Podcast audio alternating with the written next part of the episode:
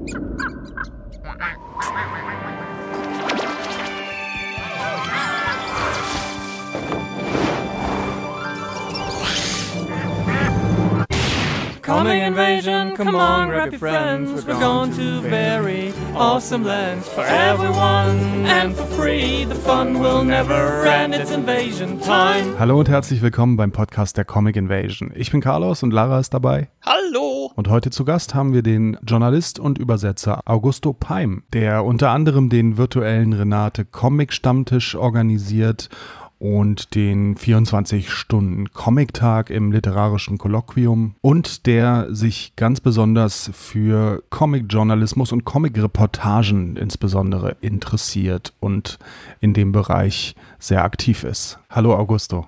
Hallo. Schön, dass du da bist. Danke. Danke euch. Aber bevor wir zu Augusto kommen, kurz der Hinweis auf unsere Schatzsuche dieses Jahr, unsere besondere Aktion, die wir in der letzten Sendung schon so ein bisschen angedeutet haben. Jetzt ist der, ist die Katze aus dem Sack. Sie heißt Hope Punk und ist eine Comicjagd durch Berlin. Das wird ein experimenteller Workshop und dazu eine Outdoor-Ausstellung im Rahmen des diesjährigen Comic Invasion Festivals. Wenn ihr Künstler, Künstlerinnen seid und Lust habt, da mitzumachen, dann schaut doch mal auf unsere Website auf comicinvasion.de slash hope-punk. Da wird genauer beschrieben, was wir vorhaben und was es da zu tun gibt, die Teilnahmebedingungen und wie ihr da mitmachen könnt. Deadline für die Anmeldung ist der 31.05. Also habt ihr jetzt zum Zeitpunkt der Veröffentlichung na, noch so knapp zwei Wochen Zeit. Also ab auf die Website auf comicinvasion.de slash hope-punk. So viel dazu und jetzt kommen wir zu unserem Gast Augusto Peim. Bevor wir über deine Projekte reden, erzähl uns doch mal ein bisschen über dich. Du kommst ja aus Brasilien. Von wo denn da genau eigentlich? Genau, ich komme aus Porto Alegre. Es ist äh, die letzte Hauptstadt im Süden. Also fast an der Grenze Oh. zu Argentinien und Uruguay. Wir sind so genau wie die Argentinier und Uruguayer aus Gauchos bekannt. Mhm. Also wir trinken Mate-Tee zum Beispiel. ja. Chimarrão zum Beispiel. Das war auch das Thema der, des 24-Stunden-Comics letzt- äh, vor zwei Jahren. Ach, genau. Und ähm, wie bist du da aufgewachsen? Wie kann man sich das vorstellen? Naja, ähm, ich war, ich habe eigentlich in Santa Maria studiert, das ist eine Universitätsstadt. Da habe ich Journalismus studiert und Mhm. später dann in Porto Alegre, also zurück in Porto Alegre, habe ich einen Master für Literatur, genau genommen kreatives Schreiben absolviert.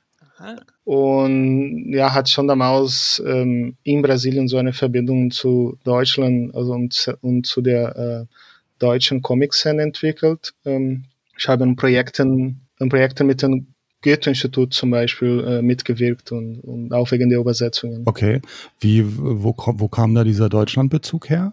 Nur so, ich habe einfach Lust, eine neue Sprache zu lernen und jetzt äh, denken einfach viele Leute, dass ich äh, aus einer deutschen Familie stamme, aber gar nichts. Eigentlich kommt die Familie aus Italien. Aha. Das ist also der, der Urgroßvater.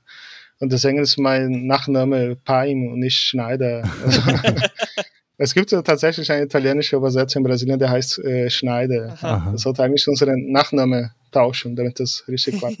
ich hatte schon äh, seit dem Studium angefangen mit Comics zu arbeiten und hatte damals auch einen Blog. Also 2005, 2006 hatte ich einen Blog zu Comics. Und über den Blog dann bin ich in Kontakt zu dem Werk von Marvel äh, gekommen zum Beispiel. Und äh, 2009 war ich in, in Brandenburg als Au pair tätig. Mhm. Also ich, ich habe Kinder betreut Mhm. ähm, obwohl ich schon Journalist war, aber es war so eine Austauschmöglichkeit. Und dann war ich in, in Berlin, habe ich mich mit Marvel getroffen. Seitdem ist er ein guter Freund äh, und wegen ihm war ich auch zum ersten Mal auf den Stammtisch. Das ist auch interessant weiter zu, zu sehen, über zehn Jahre später, wie das alles sich entwickelt hat. Ja, voll krass. Jetzt organisierst du den selber. Zehn Jahre Genau. später. So kann's gehen. Ja, klasse. Genau, und dann, ich war auch, ähm, also dann war ich zurück in Brasilien und da habe ich angefangen mit dem Goethe-Institut zu arbeiten und haben dann Projekte zu Comics äh, organisiert. Ähm, also viele von, von den äh, Zeichnern, die ich kenne, waren schon mal in Brasilien wie Marvel, Hannett Kleis, Jens Harder. Ich habe die alle in Brasilien kennengelernt. Isabel Kreuz war auch dabei, ähm, Attack Und so, genau.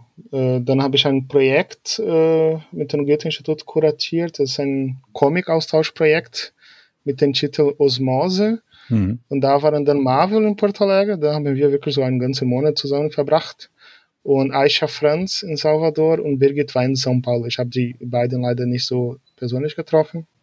Und haben dann ähm, drei Brasilianerinnen ähm, nach Deutschland geschickt.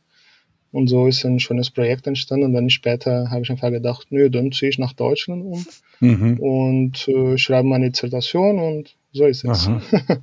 Zusammenfassend. Hattest du denn in Brasilien auch schon mit der Comic-Szene da zu tun? Eigentlich schon, ja. Ähm, Wie kann man die sich vorstellen da? Mm, ich habe eigentlich immer mit dem Goethe-Institut gearbeitet, aber natürlich mit dem Ziel, dass wir diesen Austausch ermöglichen zwischen der brasilianischen und, und der deutschen Comic-Szene. Mhm. Und ähm, da haben zum Beispiel also Marvel und Heinrich Kleist und also als sie in, in, in Porto Alegre waren zum Beispiel, habe ich dann Kontakt verknüpft. Und sogar Marvel hat in Porto Alegre, äh, also hat einfach ein, einige Comiczeichner überzeugt, dort einen 24-Stunden-Comic zu organisieren. Mhm. In Porto Alegre. Und das war das erste Mal, dass ich dann das nicht nur ähm, gehört habe, sondern auch gesehen. Und das war eigentlich auch die Motivation für also 2019, mhm. den, den 24-Stunden-Comic in Wannsee. Ah. Das, das läuft alles über Marvel eigentlich. Marvel als der große äh, Initialgeber. Genau. Ähm, vor kurzem gab es ja im Berliner Tagesspiegel in der Zeitung einen Artikel auch, ähm, dass die, dass es nicht ganz so einfach ist, dort Comics zu machen, vor allem wenn sie so ein bisschen kritischer auch sind. Ähm, kannst du uns zu der, zu der, dazu auch was sagen? Also wie ist es da so, wenn man auch ein bisschen, ähm, ja, bisschen kritischere Comics veröffentlicht? Gibt es da eigentlich überhaupt große Möglichkeiten oder ist es schwierig? Ja, das war der Artikel von Lea Hübner, ne, die mhm. übersetzt dann mhm. ähm, brasilianische Comics ins Deutsche. Und taucht schon sehr viel aus, wenn ich dann ähm, deutsche Comics ins brasilianische, portugiesische übersetze. Ich hatte mit, äh, ich denke, es hat mit äh, in einem Artikel sehr äh, richtig äh, zusammengefasst. Ja, man kann, man kann immer noch sich so kritisch ausdrücken. Ne? Das Problem ist, äh, was für eine Resonanz das findet. Mhm. Und dass jetzt äh, einige Zeichen, Zeichner werden angeklagt, wenn sie was gegen Bolsonaro sagen. Ähm, und äh, vor kurzem gab es auch einen Humoristen, der hat äh, Bolsonaro als äh, Genocider hm. ähm, benannt und war auch deswegen muss er, muss er äh, wurde er zur Rechenschaft gezogen. Mhm. Es sind keine einfache Zeit. Also die Leute, also es ist noch keine Diktatur. Man, man drückt sich aus, aber man merkt irgendwie, dass es vielleicht kommt und ähm, auf jeden Fall ist es es ist schwer, das in, eine, in, in, in so kurz zusammenzufassen, aber es ist ein Land mit so einer komplizierten Geschichte, so viele historische Probleme, die nicht verarbeitet werden und das alles äh, ja ist jetzt sichtbarer mhm. und nicht nur für für Comic-Leute, also für alle Leute, die versuchen irgendwie tief in der brasilianischen Wirklichkeit einzutauchen und damit was machen und die meisten Leute verstehen das nicht. Also die meisten Leute haben Bolsonaro gewählt. ähm, naja. Ja. Aber ist Brasilien auch nicht nur das. Äh, und immer wenn ich in Brasilien bin, habe ich auch ein, ein tolles Gefühl. Ich bin zu Hause. Mhm. Ich verstehe mich sehr gut da. Ich kenne wunderbare, so hervorragende äh, Künstler und Künstlerinnen dort. Und immer wenn, wenn, wenn mich dort gefragt wird, wie ist die deutsche Comic-Szene, dann sage ich immer, es ist äh, genauso schön wie die brasilianische Comic-Szene. Also, mhm. es, ist, es ist sehr bunt. Also ja, es gibt natürlich sehr viel ähm, Probleme jetzt mit, äh, mit Zensur, ne? Mhm. aber es, es gibt andererseits auch sehr viele Leute, die sich kritisch äußern, die gut ausgebildet sind, die verstehen, was hinter der brasilianischen Geschichte ist und machen das in einem Comic oder in einer Karikatur. Also mhm. Es gibt beides. Ja. Wie ist das, wie ist das generell so? Wie, wie sind denn Comics angesehen? Ist das was, was, ähm, wenn ich jetzt irgendwie in einem Gespräch mit jemandem, wenn ich jemanden zum ersten Mal auf der Party treffe und die fragen mich, und was machst du so in deiner Freizeit? Und dann sage ich, ja, ich, äh, ich, ich lese Comics oder was machst du als Job? Ja, ich bin Comiczeichnerin. Wie würden die Leute da reagieren? Ist es dann eher so was, ähm, was ein ganz normales Job wie jeder andere auch? Oder ist es ähnlich wie bei uns in Deutschland, was immer noch so was Besonderes und, und Ungewöhnliches ist? Äh, Brasilien ist riesig. Ne? Ich kann nur erzählen, was ähm, also von den Begegnungen, die ich mhm. hatte, und da denke ich, das ist einfach das Gleiche. Also mhm.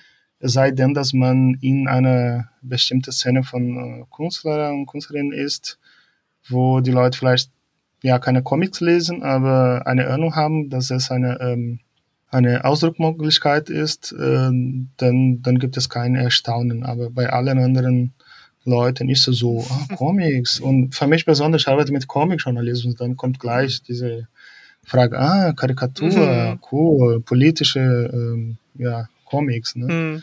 Aber ich, ich weiß nicht, ich bin schon daran gewohnt und ich denke, das passiert bei allen Menschen, die mhm. mit Comics zu tun haben. Wann bist du dann nach Deutschland gekommen?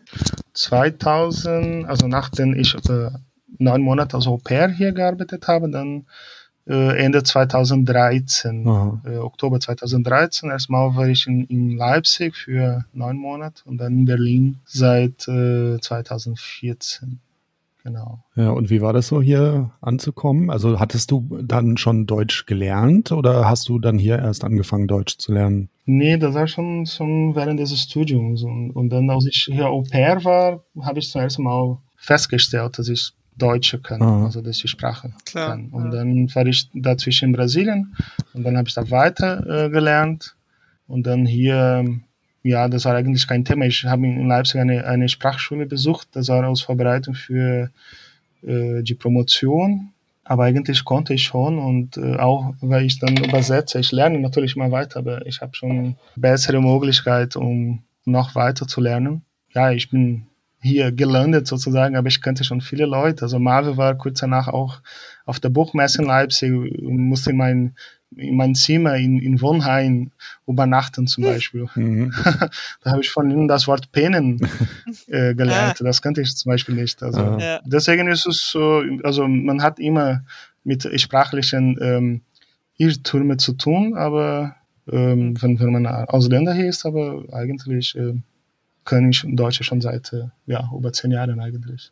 Ja. Du arbeitest als äh, Übersetzer und Journalist. Wie ist da so das Verhältnis? Also was machst du so die meiste Zeit? Ja, im Moment, also das, sind, das ist äh, das sind unterschiedliche Phasen. Also ich bin, ich bin eher Journalist, also von, von Charakter her sozusagen. Mhm. Also meine Leidenschaft ist die, die Reportage. Mhm. Ja.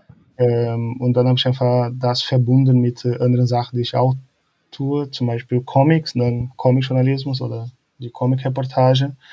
Und das mit der Übersetzung hatte ich auch so angefangen, weil ich mit Comics arbeite und dann auch Deutsch lerne. Also man kann das einfach verbinden. Und so geht es. Aber ich sehe immer stärker danach, wieder als Reporter zu arbeiten, also äh, mit Journalismus zu arbeiten. Mhm. Das werde ich vielleicht demnächst auch tun. Aber ansonsten bin ich auch meistens in dieser Rolle als äh, Kulturvermittler unterwegs. Also sei es äh, bei dem Stammtisch oder bei den Veranstaltungen in Literarischen Kolloquium Berlin. Mhm. Genau. Im Moment, äh, im Moment ist es ein bisschen schwieriger zu ordnen, was, äh, was genau ich mache. Ja. Ähm, aber genau, und ich dazu bin ich auch ähm, ja, Comic-Forscher. Ich habe eine Dissertation zu Comic-Reportage geschrieben. Mhm. Und die muss ich in den nächsten Monaten für eine Verlags Verlagsfassung umschreiben. Aha, ja.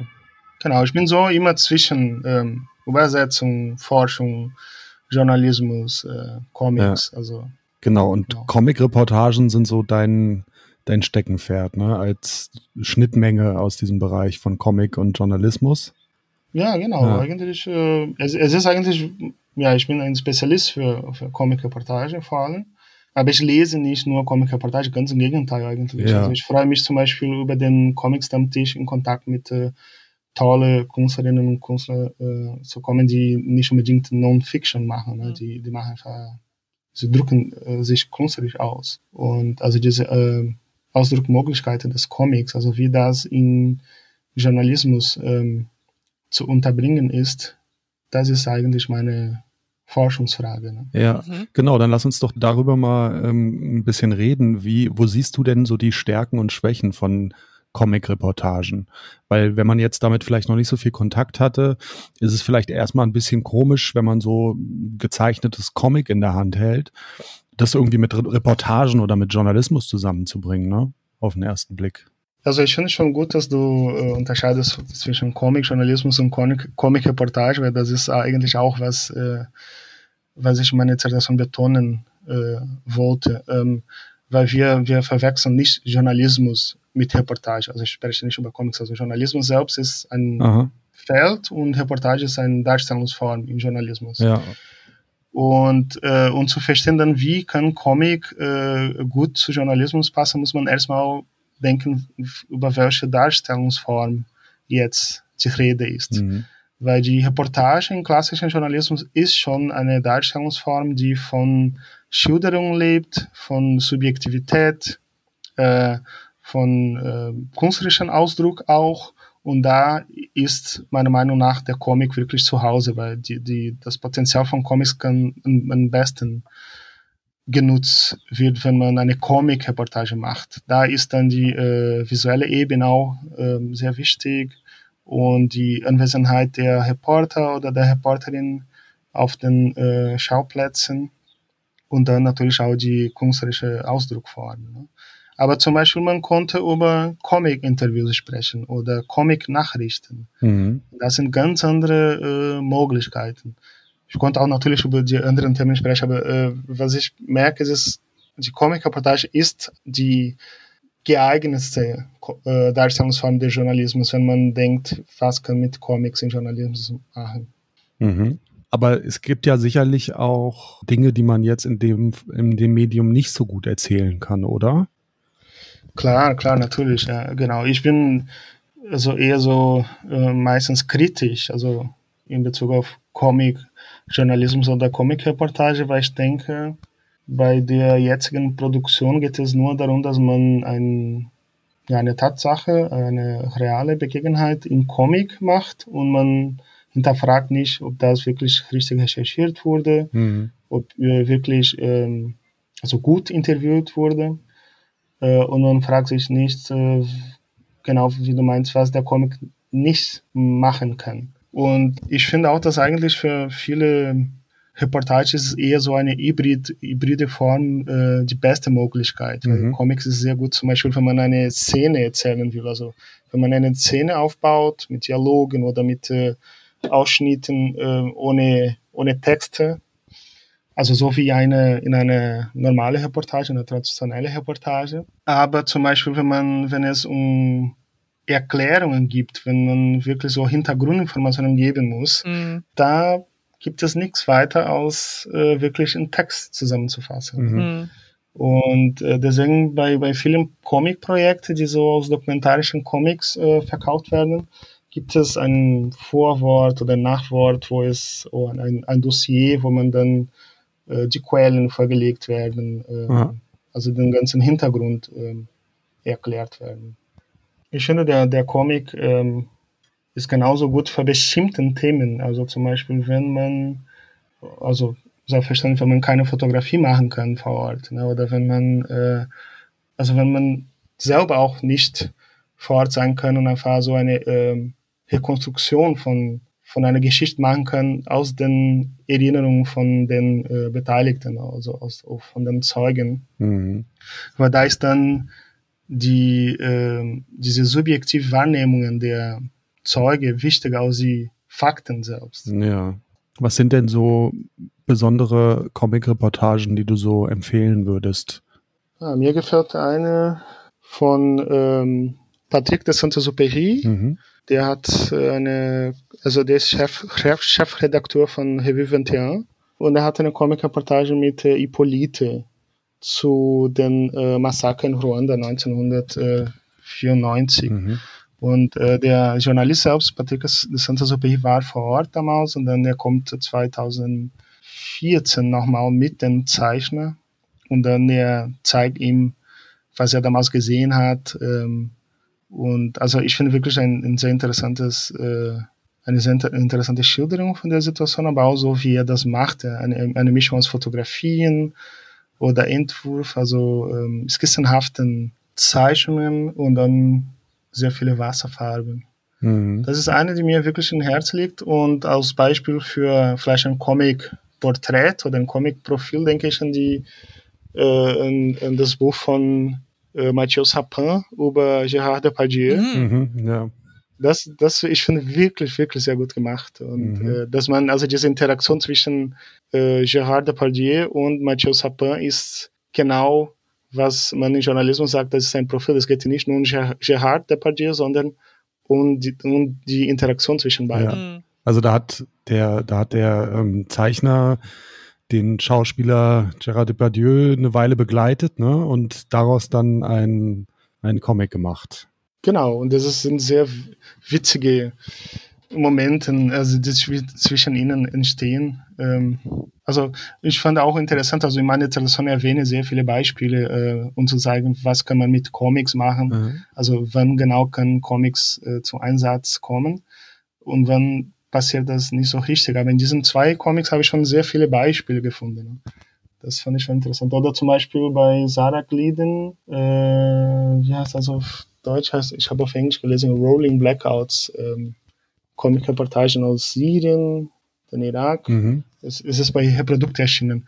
Da gibt es zum Beispiel am Ende eine, eine Szene, wo die Sprechblasen ähm, übereinander kommen und dann damit wird dann auch gezeigt, wie ein Gespräch zwischen der Journalistin und einer Quelle anhand einer Dolmetscherin mhm. übersetzt wird und dann die, die, die, dass die Sprechblasen übereinander manchmal kommen, das sagt sehr viel, also über die Vermittlung, über den Vermittlungsprozess mhm. zwischen Journalisten, Quelle und dann dazwischen ähm, die Dolmetscherin, mhm. die ansonsten in traditionellen Journalismus einfach gar nichts auftaucht. Also mhm.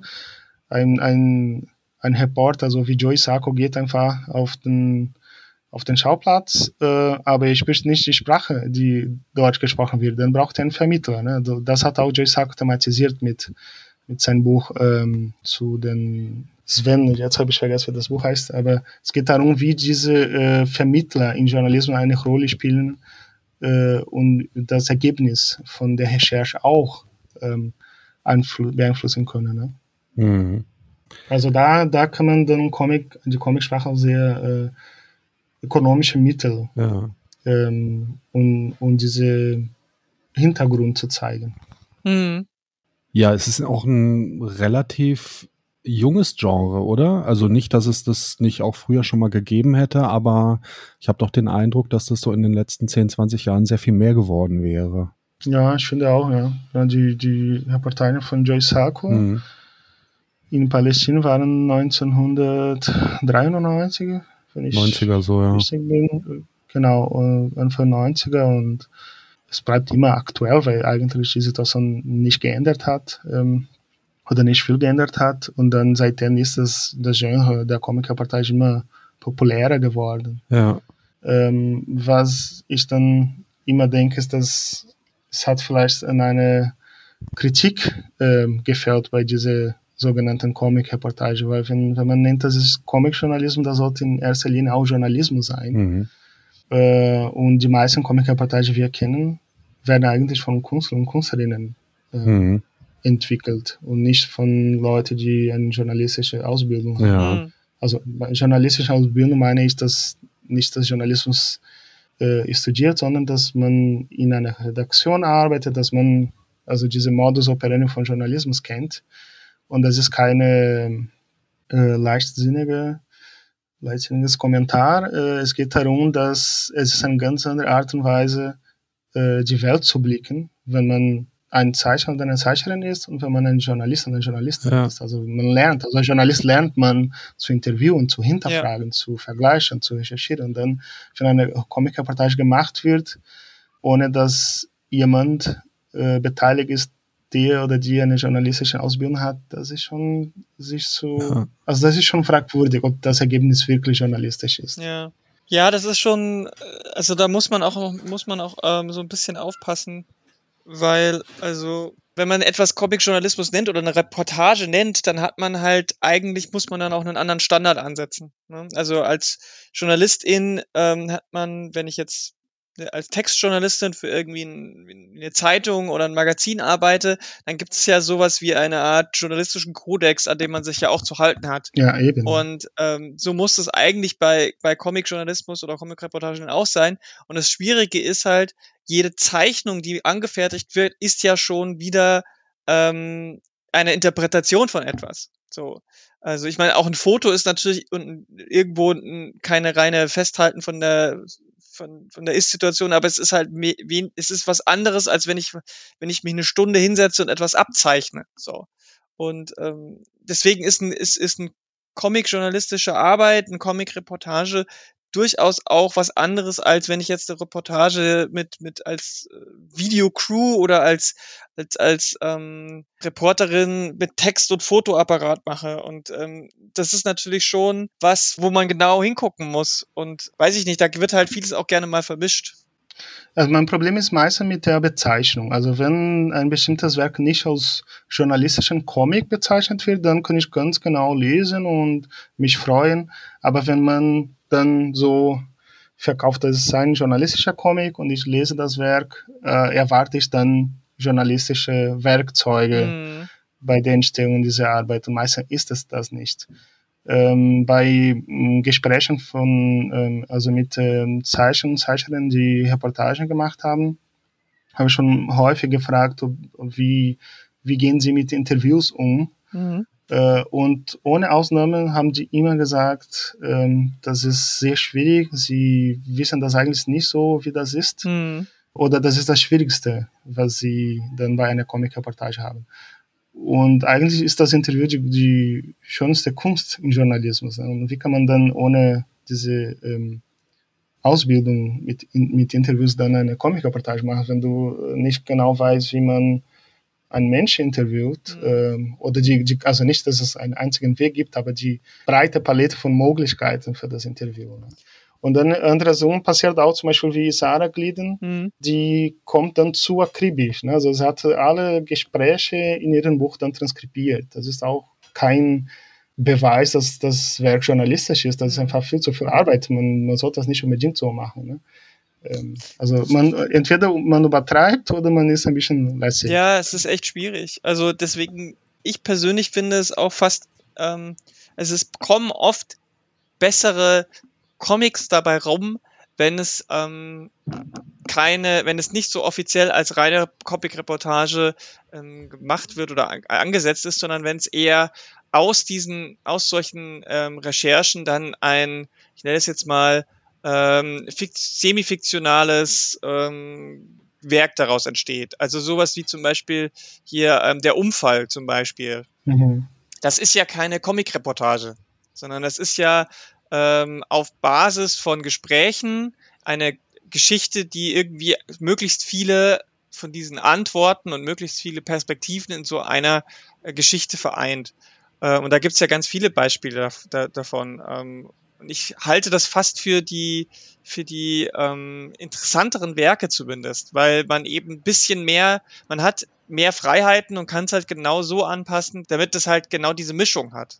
Ja, ich, ich bin total einverstanden. Ähm, also bei mir ist nur so das Problem mit dem Begriff der Comic-Reportage. Wenn, wenn, wenn dieses Werk als dokumentarischen Comic bezeichnet wird, dann ist alles super. Ich kann mich ganz entspannen und, und dann lesen ohne diese äh, kritische Haltung. Mhm. Weil ähm, es, es ist auch schon wichtig im Journalismus. Wenn zum Beispiel, wenn ich als, als Journalist anfange, eine Reportage zu schreiben, oder wenn ich weiß, dass es, das wird am Ende ein Interview sein oder eine Nachricht, das ist meine Haltung ganz anders. Mhm. mhm. Und das passiert auch mit dem Publikum, mit den Leuten, die lesen. Also wenn sie wissen, das ist jetzt ein Podcast oder das ist jetzt eine, ein, eine äh, Nachricht oder das ist jetzt ein, ähm, eine Feature mm. äh, zum Beispiel. Man erwartet ganz anderes. Also genau. so diese, äh, diesen Vertrag mit der Leserschaft. Mm. Aber ich bin, wie gesagt, nicht so, äh, ähm, also ich habe, ich finde, dass einige, einige Werke, die fiktionelle sind,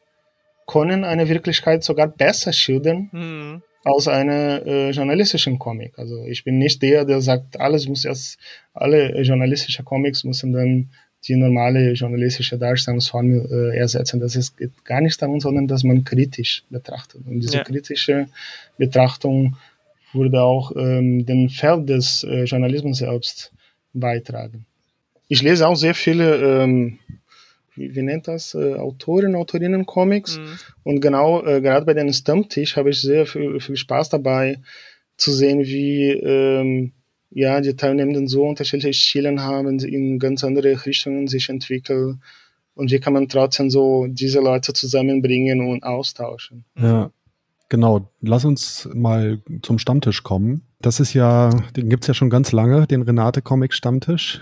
Ja, seit den 90er, ja, genau. Ja. Und wie lange machst du das jetzt? Also sozusagen jetzt als ähm, Koordinator seit äh, Anfang letztes Jahr. Mhm. Äh, danach hat Ula äh, von der Comicbibliothek koordiniert und dann, also als, als es noch in Laden statt, stattgefunden ja. hat, dann hat, war ich auch fast jedes Mal dabei und habe dann äh, vor Ort unterstützt. Also das heißt, äh, ich war in der Kasse, ich habe einfach den Laden geöffnet, den Laden geschlossen, habe auch nicht so viel mitbekommen eigentlich, was worüber gesprochen wird, weil wie ihr äh, von der Renate kennt, gibt es zwei kleine Räume und dann war ich unten und dann der Stammtisch war eigentlich äh, eine Etage höher und dann ich konnte einfach ah.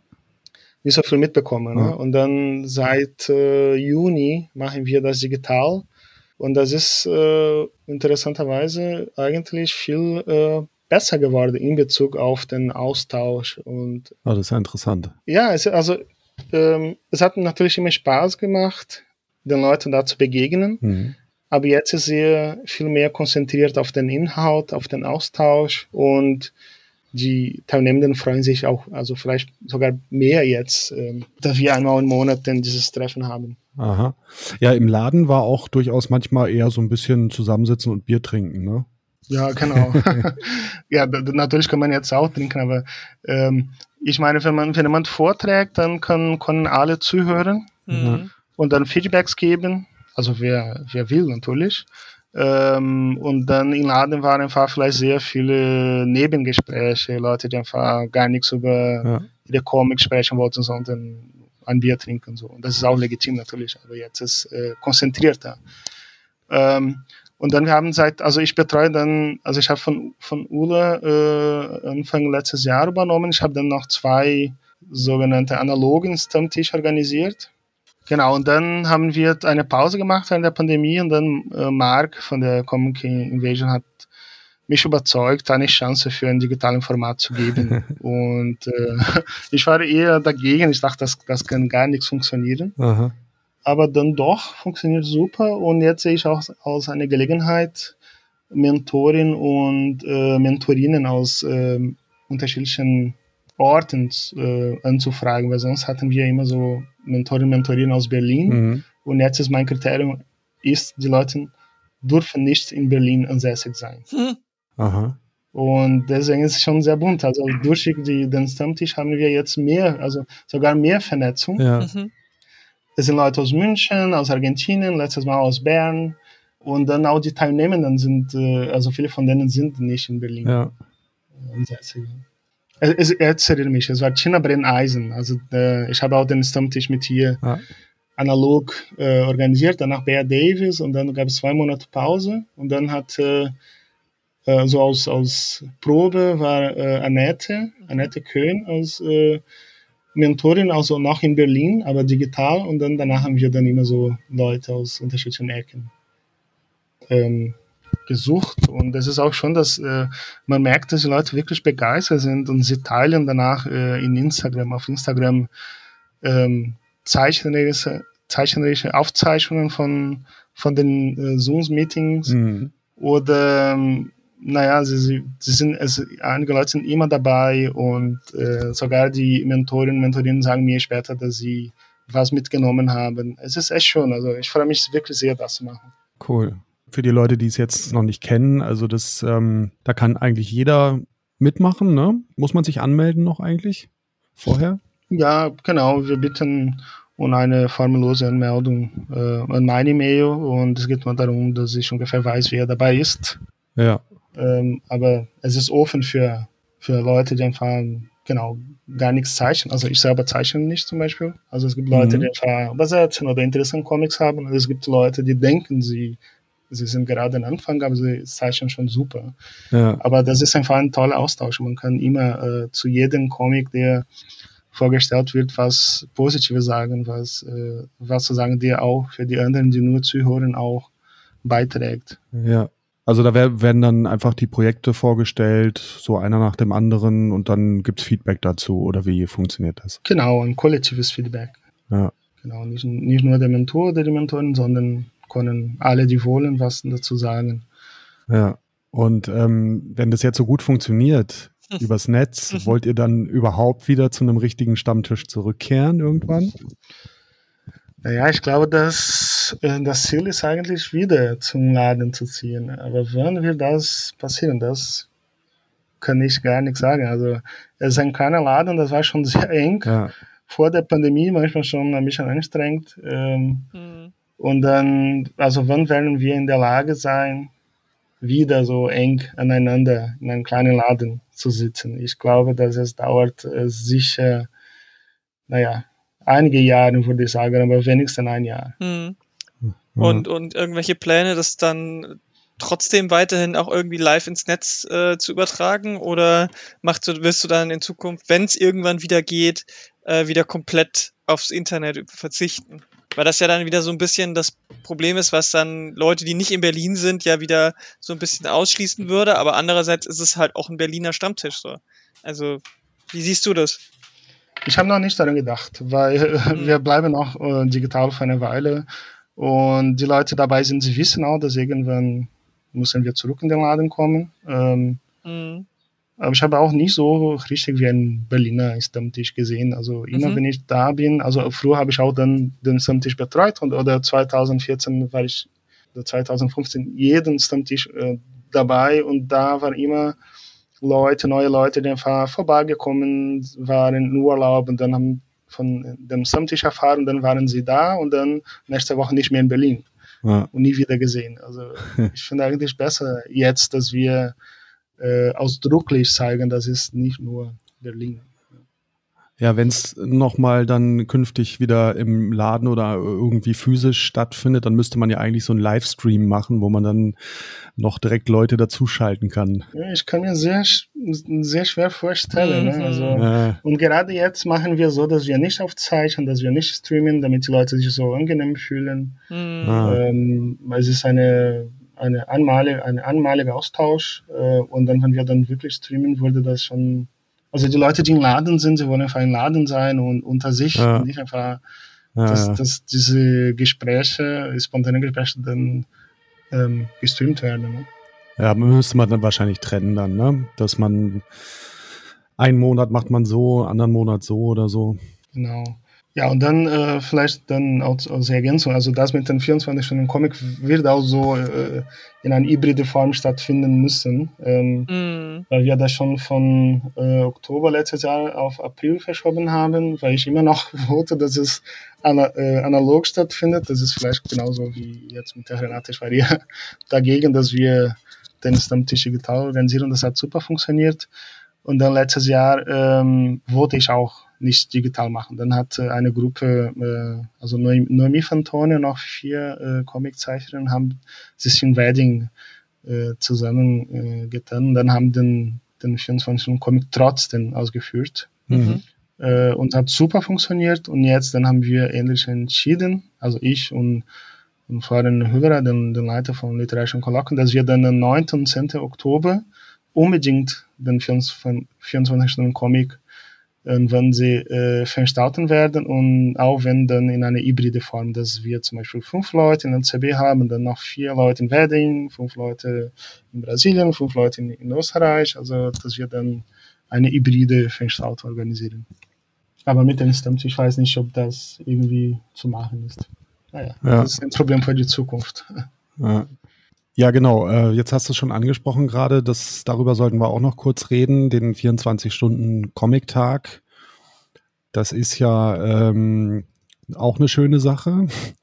Du arbeitest auch noch an anderen Sachen fürs literarische Kolloquium, ne? Genau, also ich bin also eigentlich fast am Ende äh, meiner Betätigung für das literarische Kolloquium, aber in den letzten ähm, ein, also zweieinhalb Jahre habe ich also andere Comic-Veranstaltungen da organisiert, aber als, als Volontär habe ich ein, ein äh, alternative äh, Nachrichtenportal namens äh, LCB Diplomatik betreut. Mhm. Das hat gar nichts mit Comics zu tun. Ähm, wir veröffentlichen jeden Montag äh, Beiträge mit Text und Bild von Autoren und Autorinnen aus unterschiedlichen Ecken der Welt, wo sie sich auf äh, sie, sie berichten über eine bestimmte politische und soziale Situation in ihren Ländern. Äh, und dann dazu habe ich dann den 24-Stunden-Comic gemacht. Ja. Genau, nochmal kurz für die Leute, die es nicht kennen. Ähm, das literarische Kolloquium ist hier äh, am Wannsee so eine schicke Villa und ähm, da gab es jetzt schon zweimal oder erst einmal, ich bin mir nicht sicher, diesen 24-Stunden-Comic-Tag. Das war einmal, genau. Das zweite einmal. Mal also hätte letztes Jahr stattfinden sollen, ähm, ja. aber wir machen das dann jetzt im Oktober. Genau, und ähm, du warst ja zum, du hast ja darüber schon gesprochen, äh, auf der letzten Comic Invasion auch, warst du ja beim Bühnenprogramm, das Video gibt's auch ähm, auf YouTube, äh, wenn es noch nicht da ist, dann demnächst, aber auf jeden Fall könnt ihr da auch nochmal nachschauen und alles über dieses Event erfahren, was wichtig ist. Genau, gibt es auch das Buch bei Ja Ja Verlag, da haben wir ein, ein eine Auswahl der Comics äh, in ein Buch sehr schön äh, herausgegeben. Ja. Ja, wir waren ja auch da und äh, ich fand das eine sehr, sehr schöne Veranstaltung. Also da gab es halt eine Bühne, auf der was passiert ist und ähm, nebenan in mehreren Räumen haben die Zeichner und Zeichnerinnen gesessen und gearbeitet die ganze Nacht und so und das war wirklich sehr, sehr schön, fand ich da. Hm. Ja, im Buch äh, gibt es ja sehr schöne Fotos auch äh, in den letzten Seiten äh, es ist schon eine Sache, die eigentlich so in pandemischen Zeiten nicht mehr so gen also genauso organisiert werden kann, aber die, in, in, den Fotos sieht man, dass die Leute so fleißig gearbeitet haben und nebeneinander, ja. so die Tische ganz ja. nebeneinander. Also ich habe mich sehr gefreut und, und das war auch schon eine verrückte Idee. Also 24 Stunden Comics äh, Tag gibt es schon, also das hat Scott McCloud erfunden, ja. aber ich meine, das in LCB zu organisieren, das war schon aus Volontär vielleicht so, nicht so vernünftig, aber es hat super geklappt. Also ich habe wirklich mich sehr gefreut und ich freue mich sehr, das nochmal zu machen. Hm. Ähm, ich bin auch jetzt, äh, vielleicht kurz also anzusprechen, ich habe jetzt vor, Ende dieses Jahres zurück nach Brasilien zu ziehen. Hm. Und das wäre für mich auch so eine ein wunderbarer Schluss von meiner Beteiligung mit Comics. Ja, das wäre natürlich ein gutes Abschiedsgeschenk, aber es äh, ist natürlich traurig, dass du zurückgehst und uns verlässt. Ja, ich weiß nicht, wie lange das dauern wird. Vielleicht komme ich irgendwann zurück. Ähm, hm. Aber im Moment habe ich auch das Gefühl, ich möchte was mit Comics in Brasilien machen. Ne? Und man muss immer auf irgendwas verzichten. Ähm, den Stammtisch konnte ich sowieso von Brasilien aus weitermachen, wenn es digital bleibt. Ja. Und wer weiß, vielleicht kann ich dann einmal im Jahr kommen und äh, naja, also ich habe sowieso schon von Brasilien aus vor 2013 viel mit deutschen Comics gemacht mhm. und ich, ich gehe davon aus, es ist einfach eine weitere Kontinuität, aber von anderen Standort. Mhm. Vielen, vielen Dank, dass du dir die Zeit genommen hast, mit uns ein bisschen zu plaudern über dich, über deine Arbeit, über den äh, 24-Stunden-Comic-Tag und das Kolloquium. Und es gäbe sicherlich noch viel mehr zu besprechen, aber ähm, das äh, machen wir ein anderes Mal vielleicht. Genau. Und Wo können wir denn die Zuhörerinnen hinschicken, wenn sie jetzt mehr über deine Arbeit erfahren wollen? Puh, gute Frage. In der letzten Zeit bin ich so in dieser Rolle von ein Vermittler irgendwie verschwunden. Ich habe keine Website mehr oder sonst, sonst vielleicht im Instagram mhm. Pain, Pain Augusto, also mein Name äh, umgekehrt. Okay. Äh, kann, ich, kann ich da finden, aber ich finde auch sehr schön auch, dass, dass ihr ähm, Internet zeigt, ähm, Leute aus der, genauso die nicht unbedingt Künstler und Künstlerinnen sind, sondern äh, für die Comic-Szene was tun, wie ihr auch mhm. macht, die Bühne zu geben, das finde ich schön. Wir probieren's. Ja, das machen wir gerne. genau, also ich finde, ich finde super. Also ich freue mich sehr auch. Ja, dann vielen Dank fürs, fürs Mitmachen und für deine Arbeit. Und ähm, ja, wir sehen uns dann auf der virtuellen Comic Invasion. Genau. Gut, bis dann. Bis dann. Tschüss. Ciao.